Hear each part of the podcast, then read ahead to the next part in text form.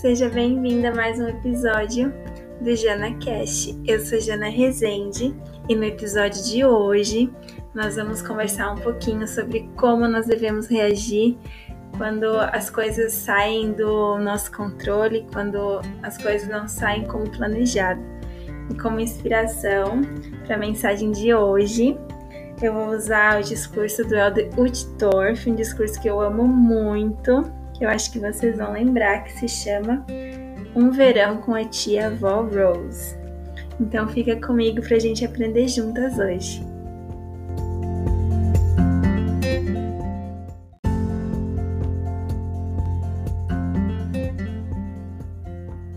O Eldritch Dorf, ele usa uma parábola para nos ensinar algo muito importante como lidar com as coisas que saem fora do nosso controle, com as coisas que nos deixam chateadas, com coisas que não saem como nós planejamos, quando nossa vida toma um rumo indesejado.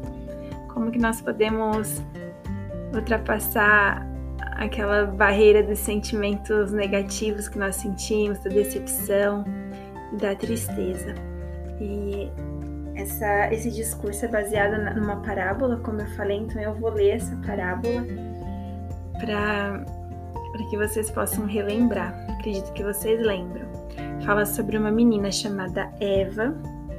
A mãe da Eva precisou fazer uma cirurgia muito séria, então Eva tinha 12 anos na época e ela precisava então passar todo o verão na casa de uma tia-avó que ela nem conhecia. Essa tia-avó chamava Rose. E Eva, quando soube dessa notícia, ela ficou muito chateada, ela não queria ir, ela queria ficar junto com a mãe. E ela tinha mil motivos para não querer ficar todo o verão, né, com essa tia-avó, que era uma senhora, morava sozinha, né? Ela conta que ela tinha vários motivos para não querer ir para lá. Mas a mãe dela foi bem incisiva e disse que sim, ela iria para lá de qualquer forma, então ela arrumou as malas bem chateada e e foi para casa da tia avó Rose. E aí ela começa contando. Aí ele começa contando, né, o que aconteceu. Desde o momento em que Eva colocou os pés na casa da tia, detestou estar ali. Tudo era tão velho, cada canto da casa estava cheio de livros antigos, garrafas de cores esquisitas e caixas de plástico transbordando de miçangas, laços e botões. A tia avó Rose morava lá sozinha, ela nunca se casara. O outro único morador era um gato cinzento que gostava de encontrar o ponto mais elevado em cada cômodo da casa e ficar lá, espreitando tudo embaixo como um tigre faminto. Até a própria casa parecia solitária, ficava no interior, onde as casas são distantes umas das outras. Não havia ninguém da mesma idade de Eva no raio de um quilômetro. Isso fez com que Eva também se sentisse solitária. No início, ela não prestou muita atenção na tia avó Rose. Na maior parte do tempo, ela pensava em sua mãe. Às vezes ficava acordada à noite orando fervorosamente para que sua mãe ficasse bem. E embora isso não tenha acontecido de imediato, ela começou a sentir que Deus estava cuidando de sua mãe. Finalmente ficou sabendo que a operação havia sido um sucesso e agora tudo o que lhe restava era suportar a espera do fim daquele verão, mas ai, como ela odiava ter de esperar. Com a mente agora mais tranquila devido ao estado da mãe, Eva começou a reparar um pouco mais na tia avó Rose. Ela era uma mulher robusta e tudo nela era grande. A voz, o sorriso, a personalidade. Não era fácil para ela se movimentar, mas estava sempre cantando e rindo enquanto trabalhava. E o som de seu sorriso enchia a casa. Todas as noites ela se sentava em seu sofá acolchoado, pegava as escrituras e as lia em voz alta. E enquanto ela lia, às vezes fazia comentários como: Oh, ele não deveria ter feito isso, ou o que eu daria para ter estado lá? Ou não é a coisa mais linda que você já ouviu? E todas as noites, quando as duas se ajoelhavam para orar ao lado da cama de Eva, a tia avó Rose proferia as mais belas orações agradecendo ao Pai Celestial pelos pássaros, árvores, pôr do sol, estrelas e pela maravilha de estar viva. Para Eva, parecia que Rose conhecia Deus como amigo. Com o passar do tempo, Eva fez uma descoberta surpreendente. a tia avó Rose foi muito provavelmente a pessoa mais feliz que ela já havia conhecido. Como é possível? Que motivos tinha para ser tão feliz?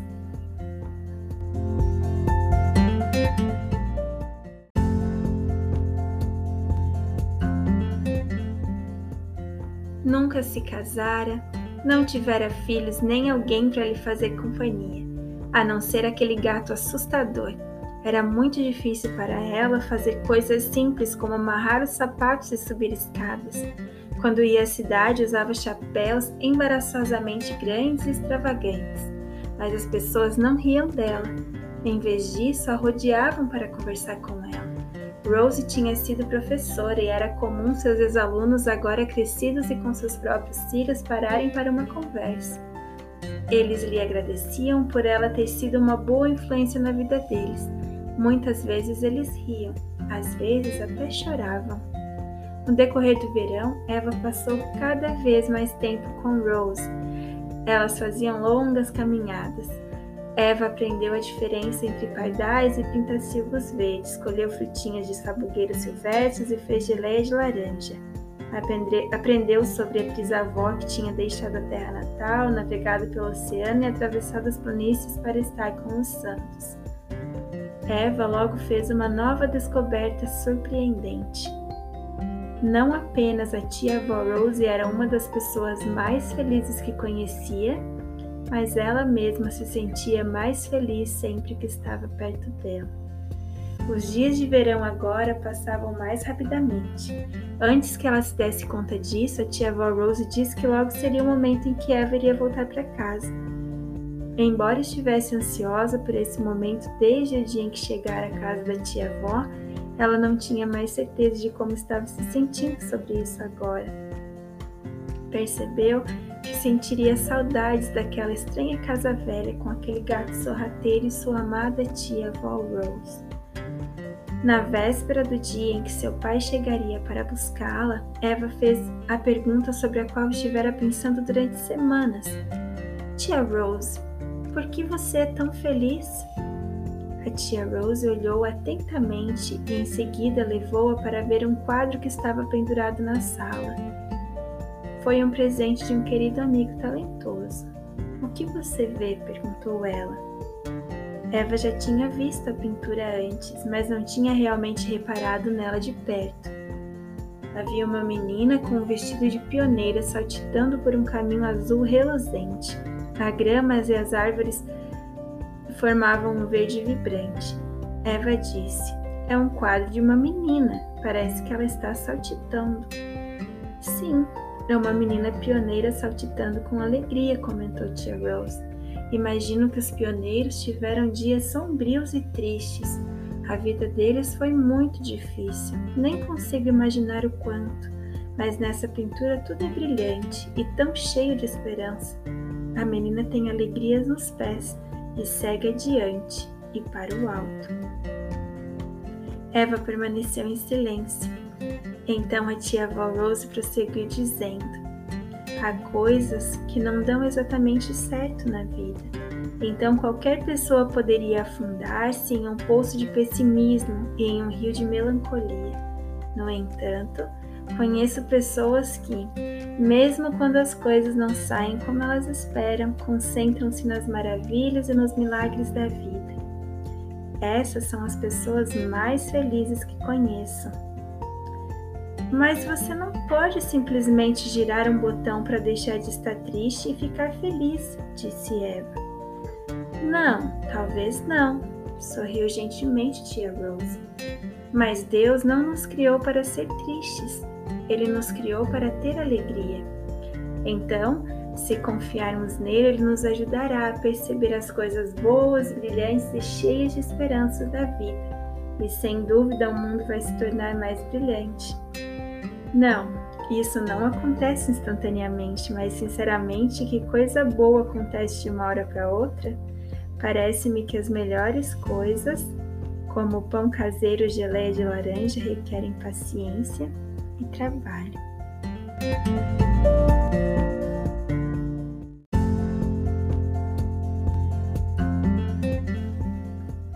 Eu gosto muito dessa parábola. Ela sempre me faz refletir em vários momentos da minha vida que eu me senti exatamente como a tia avó Rose se sentia. Chateada, vítima, deprimida, entristecida porque algumas coisas na minha vida não tinham saído como eu havia planejado. E pense na vida de vocês também. Se na sua vida já teve momentos assim, que todas as suas expectativas foram por água abaixo, que você olha para trás e pensa que você poderia ter feito alguma coisa, poderia ter conquistado algo que ainda não conseguiu e que você se sente ressentida por isso. Sempre que eu paro para pensar, eu lembro de várias ocasiões, várias situações. A última mais intensa foi no ano passado. Ah, meu marido havia sido transferido e para outra cidade na cidade que nós gostaríamos muito de morar. E nós estávamos com as nossas expectativas todas voltadas para esse futuro, né? Para esse novo lugar que nós iríamos morar. Então, eu já estava fazendo, é, colocando as coisas em caixa para se preparar para a mudança. A gente estava esperando só um, uma aprovação meu marido é concursado, então ele precisava só de um detalhe para que a gente pudesse mudar. E em novembro do ano passado, na, na última semana de novembro, acho que foi na última semana, esse, essa última coisa que faltava para que a gente pudesse mudar aconteceu. Meu marido recebeu autorização e, nós estávamos muito felizes, muito felizes que nós já poderíamos mudar agora no início do ano de 2021. E como eu disse, já fazia meses que nós estávamos nos preparando para essa mudança. E naquela mesma semana, em um sábado, o meu marido foi chamado na estaca para uma entrevista com os 70. E naquele dia, ele voltou para casa e algumas horas depois foi chamado tanto ele como eu para que nós pudéssemos voltar até a sede da estaca. E naquele momento meu marido recebeu o chamado como presidente da estaca na cidade que nós moramos agora, atualmente. Eu lembro que enquanto eu estava sentado na cadeira, olhando os 70, nos entrevistando e fazendo chamado, eu só conseguia ver todos os meus planos escorrendo assim pelo ralo, sabe? Todas as nossas expectativas, todo esse futuro que nós queríamos tanto, de repente ele não, não ia existir mais. E, e eles nos fizeram uma pergunta, né? Se nós aceitaríamos o chamado que o Senhor tinha para nós. E e claro, né, nós tivemos algumas experiências sobre isso, bem espirituais, e nós não hesitamos em falar que sim. E foi um dia, foi um final de semana muito intenso, muito especial, e nós temos certeza que, né, que meu marido foi chamado realmente pelo Senhor e que o Senhor quer que a nossa família esteja aqui agora. Só que nos meses que passaram depois, mês de dezembro e janeiro, eu me senti muito triste, assim, sabe? Muito. Eu não sei explicar, não sei se era um tipo de ressentimento, mas eu tava desapontada, eu acho, sabe? Mais, mais desapontada do que ressentida. Sempre pensando, ai, poderia ser assim, não vai ser mais, agora eu vou ter que ficar aqui. E, e eu gostava muito mais da outra opção do que ficar aqui, né? Na cidade que eu moro agora, e eu fiquei só nessa nessa nesse momento assim, nesse sentimento, sabe, de tristeza, questionando, ai, poderia ser melhor, eu poderia estar em outro lugar, agora eu tenho que ficar aqui. Eu tava me sentindo exatamente como a tia avó Rose. Ela conta que ela estava se sentindo, caminhando pelas ruas empoeiradas da minha vida de cabeça baixa, choramingando,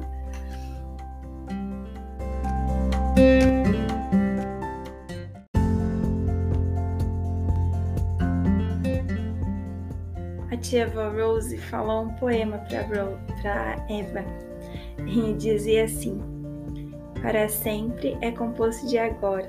Eu não queria que meu para sempre fosse repleto de agores, melancólicos e assustadores. Não queria viver nas trevas de um abrigo, rangendo os dentes de olhos fechados e ressentida, aguardando o amargo fim. A fé proporcionou-me a esperança que eu precisava para viver com alegria agora. Eu gosto muito disso. Gosto muito da maneira como ela fala que nós temos o poder de escolher nós vamos querer viver o agora de forma melancólica ou de forma alegre e feliz, confiando nas promessas de Deus para nós. Como eu contei, depois dessa experiência que nós tivemos com o chamado do meu esposo como presidente de destaque, algumas coisas mudaram, a nossa vida mudou, né? Nossa perspectiva. E eu lembro que eu me vi sem sem perspectiva por um tempo, sabe? Me sentindo melancólica, só presa àquele sentimento ou pensamento de que ah, seria tão bom, ai, poderia estar fazendo isso lá na outra cidade, poderia estar sendo assim, meus filhos poderiam estar em tal escola, sabe? E eu comecei a ficar presa nesse sentimento que me trouxe muito desalento. E com o tempo eu percebi que aquilo não estava sendo bom para mim, sabe? Que fazia parte de aceitar a vontade do Senhor, aceitar a vontade dele com alegria e não de forma melancólica. O Senhor ele não exige que a gente aceite a vontade dele na nossa vida de forma triste, sabe? Ele quer que, que nós possamos aceitar a vontade dele com alegria, seja ela qual for tem uma citação que eu amo muito, eu sempre compartilho com vocês, que diz: Deus vê o que não vemos e sabe o que não sabemos. E, e a nossa fé, nossa confiança é confiar que Ele realmente vê o que a gente não vê e sabe o que nós não sabemos. É, e essa atitude de, de aceitar a vontade de Deus na nossa vida com alegria mesmo quando as coisas saem do nosso controle, mesmo quando as coisas não saem como planejado, ou quando a nossa vida toma um rumo que a gente não tinha em mente antes, o Senhor ele nos abençoa. E uma benção que eu senti na minha vida depois que eu decidi aceitar com alegria a vontade do Senhor, não aceitar só de boca para fora, sabe, mas aceitar com o coração. Ele me abençoou para que eu pudesse olhar para o lugar que eu estou agora, né, para a cidade que eu estou, para a casa que eu estou, para para que eu pudesse enxergar oportunidades que antes eu não havia percebido. Né? Eu, eu fico tão maravilhada porque o Senhor realmente me fez enxergar boas oportunidades nessa cidade que antes eu não estava enxergando e por isso nós estávamos mudando daqui, buscando oportunidades que já estavam aqui. Esse tempo todo e a gente não conseguia ver. Então, o, o Senhor ele realmente nos ama. Ele, ele sabe onde nós devemos estar e Ele tem planos para nós. E os planos de Deus para nós são muito maiores do que nós podemos imaginar. Ele consegue ver o caminho todo. A gente só vê um pedacinho do caminho. É como se Deus tivesse um grande quebra-cabeça, né? Nossa vida em várias pecinhas do quebra-cabeça a gente tem só algumas dessas peças e a gente está tentando encaixar essas peças, mas o Pai Celestial ele tem o desenho, sabe o desenho que vem na caixa do quebra-cabeça? Ele tem o desenho completo da nossa vida. Ele sabe onde cada pecinha se encaixa e onde está cada uma dessas peças. E ele quer nos guiar. Ele quer o melhor para nós. E muitas vezes faz parte da fé acreditar que realmente o Senhor está no controle, mesmo quando tudo dá errado, mesmo quando as coisas não saem como a gente planejou. ele ainda assim está no controle.